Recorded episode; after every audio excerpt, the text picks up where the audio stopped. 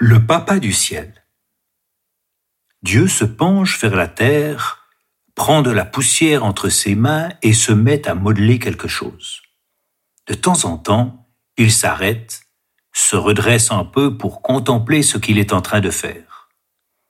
C'est pas mal du tout, très ressemblant. Dieu est en train de créer un homme, un homme qui lui ressemble.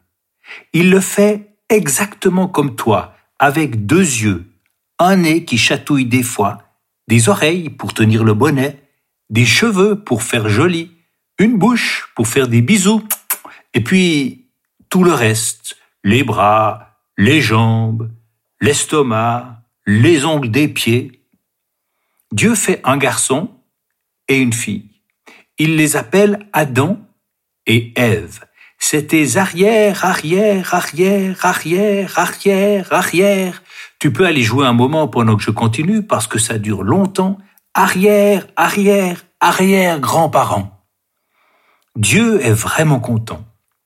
Avec Adam et Ève, il peut parler, chanter, faire des jeux, se promener. Ils sont un peu comme lui, pas aussi forts et puissants, mais ils lui ressemblent.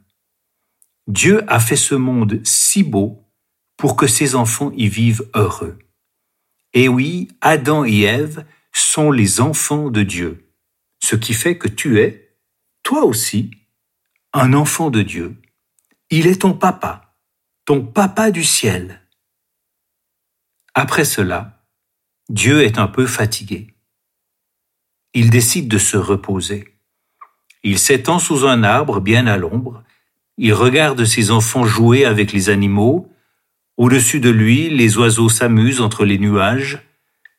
Le vent lui amène le parfum des fleurs. Dieu se dit que la vie est belle.